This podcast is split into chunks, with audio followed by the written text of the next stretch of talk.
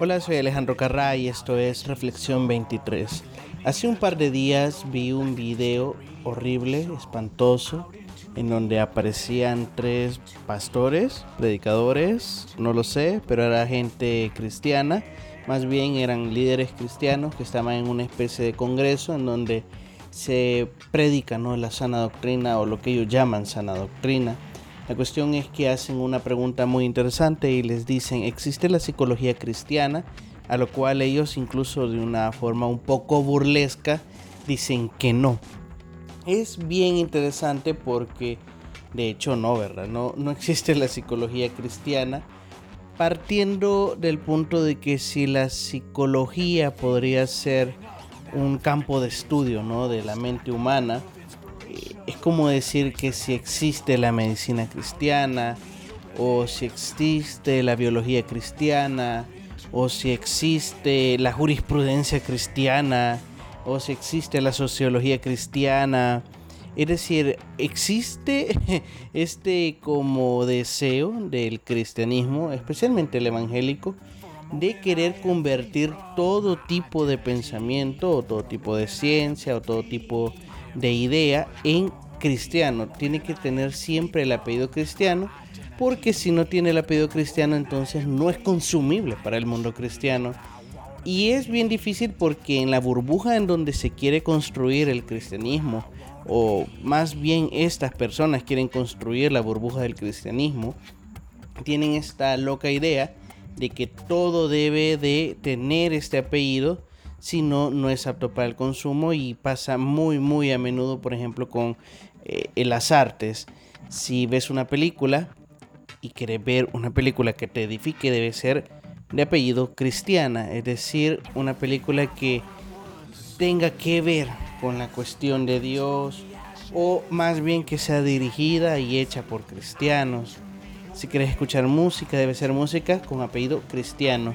No es que haya acordes cristianos, no es que se ocupe partituras cristianas, porque eso no existe, sino que significa que la música es hecha por cristianos. Igualmente, si quieres leer libros, deben de ser libros con apellido cristianos, es decir, libros que traten sobre el cristianismo o sean escritos por cristianos, porque todo aquello que no esté hecho por cristianos, entonces no lleva el apellido cristiano y por ende no debe ser consumido por las personas que son cristianas. Al punto, esta gente dice, bueno, no existe la psicología cristiana y como lo hemos visto, por ejemplo, en, en, estas cuestiones del arte, no existen películas cristianas porque, por ejemplo, no hay cámaras para grabar cristianas. Lo que sí existe, ¿no? Es un mensaje dentro de estas ideas, dentro de esta ciencia, dentro de estos sistemas de pensamiento. Y la psicología, obviamente, como quiere estudiar la mente humana, las acciones humanas, la actitud humana, pues presenta incluso a veces ideas ¿no? que podrían estar dentro del pensamiento cristiano. Pero realmente esta gente lo que este, está intentando decir es que como no existe tal psicología cristiana, los cristianos no deberían de ir al psicólogo, cosa que es un poco preocupante. Ellos aducen en este video de que qué pasaría con Pablo, por ejemplo. Pablo no estudió psicología.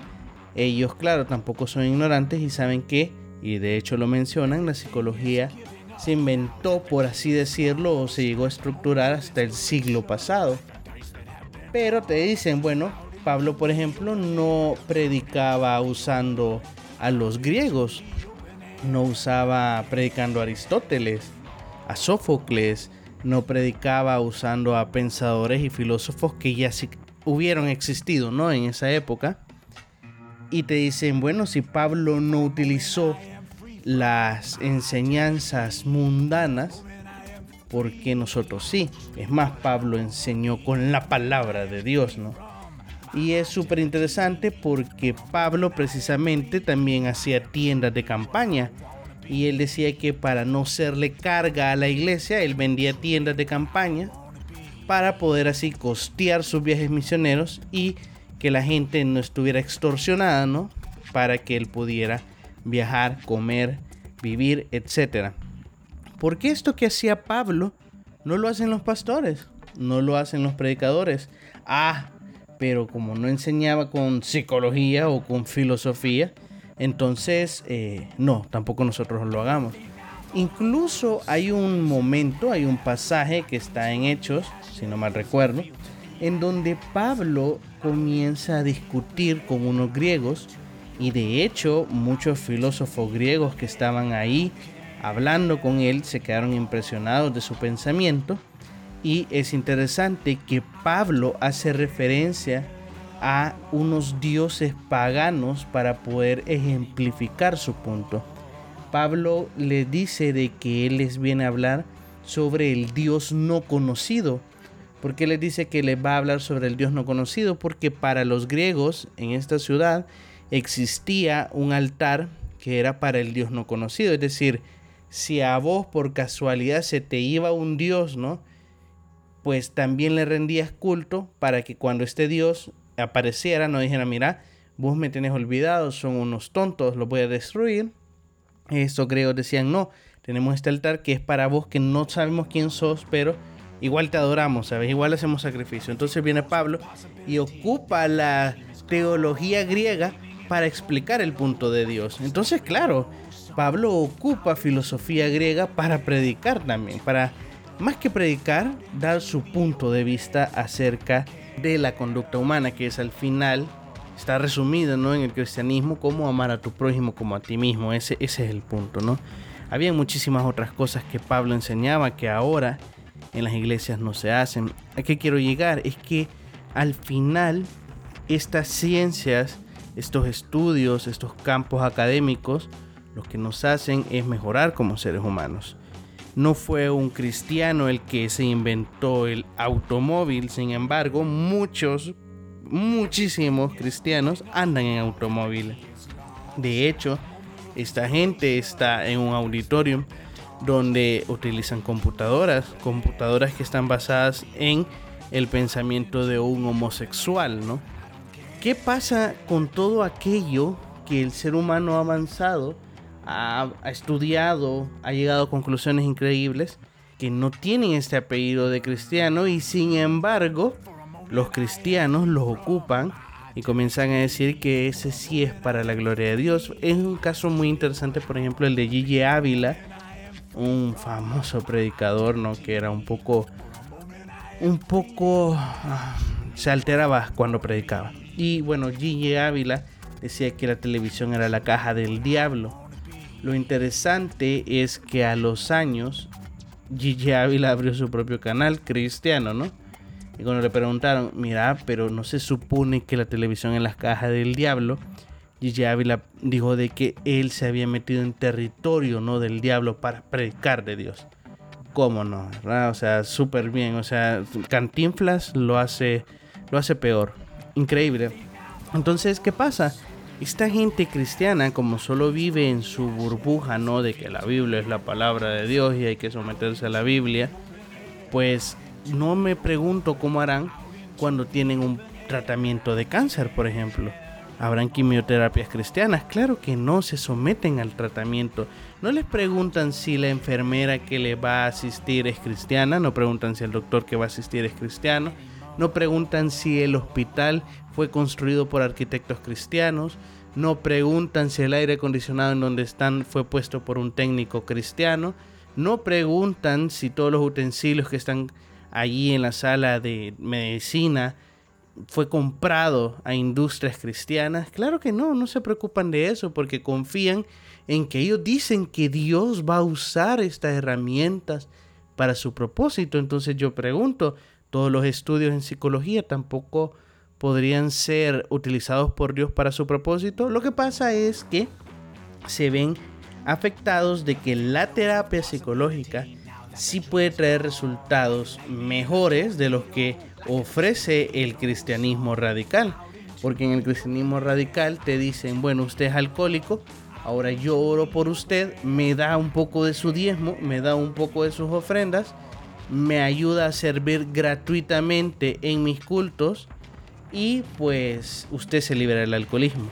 Y se da el caso de que muchas personas dejan el alcoholismo, claro, pero no se dan cuenta que el alcoholismo es un efecto, ¿no? De un problema subyacente, de un problema tan trágico que está en el subconsciente humano, que claro, puede dejar el alcohol, pero esta persona en vez de emborracharse, en vez de perderse en el alcohol para aplacar su problema emocional que está en su subconsciente, pues eh, se hace un líder dictatorial, se hace un líder radical, se hace un líder explotador, se hace una persona amargada, se hace una persona que roba, se hace una persona que se hace adicta a la Coca-Cola, por ejemplo, se hace una persona, etcétera, etcétera, etcétera. Es decir, al final no solucionas el problema, porque lo que haces es nada más curar más o menos el efecto, pero no la causa.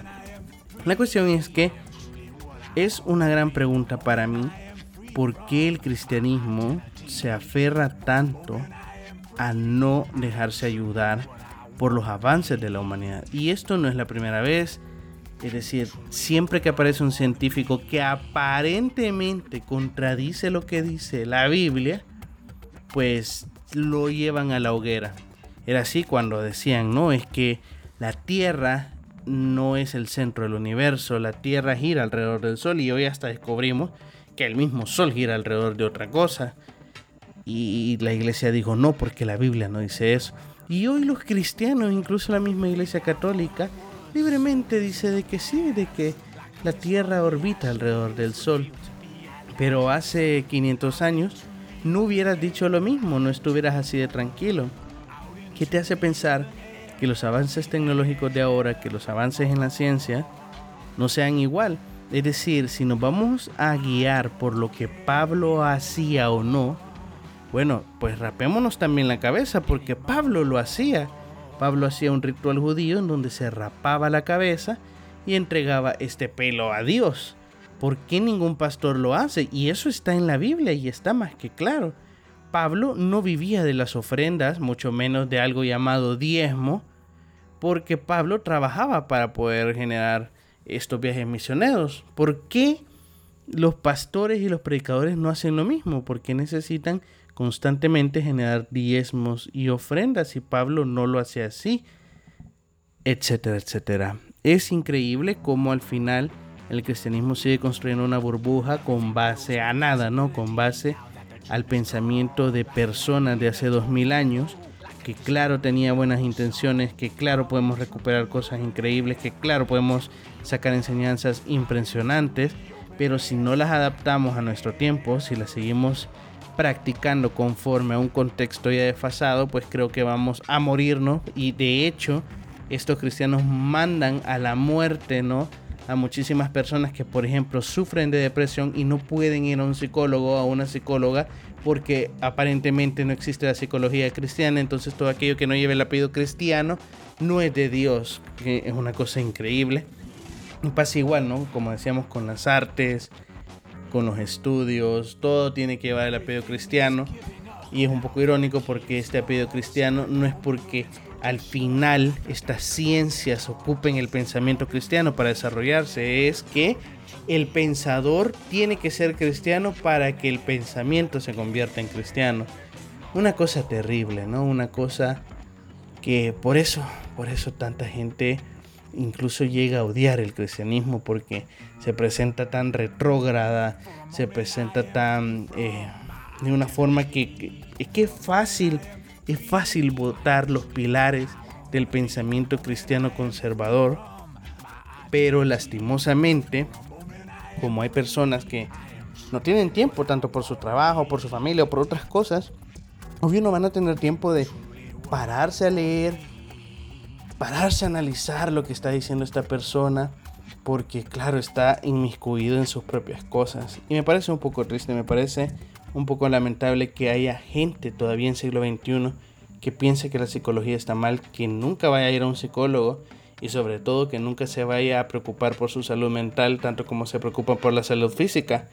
Ojalá los pastores y los predicadores también satanizaran ¿no? las cuestiones médicas y dijeran de que los médicos no son médicos cristianos.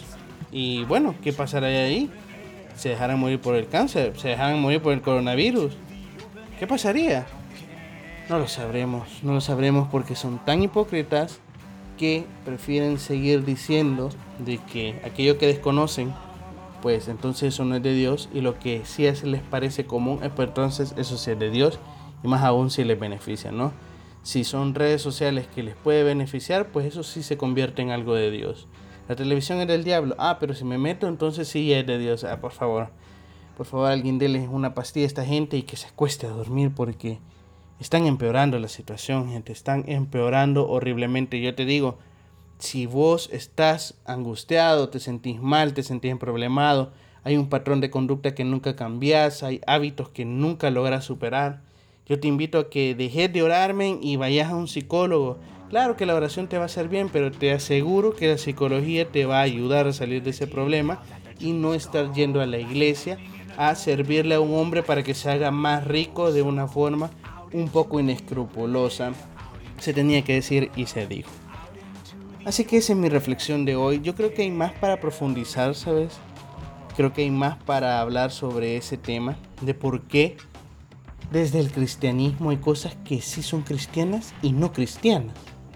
Cosas que no... Eh, eh, ponerle en la música si es un cantante que no es cristiano y le canta al amor, entonces esa canción era el diablo. Pero si hay un cantante que es cristiano y le canta una canción a su pareja, entonces esa canción sí es válida en el mundo cristiano.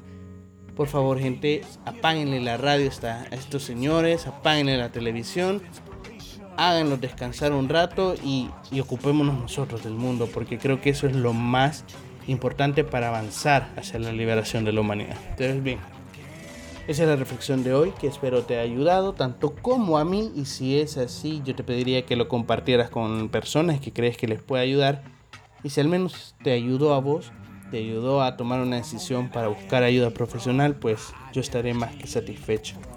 Si quieres apoyarme, puedes buscarme en mis redes sociales, en Facebook e Instagram como Reflexión 23 Podcast y espero verte el día de mañana. Chao.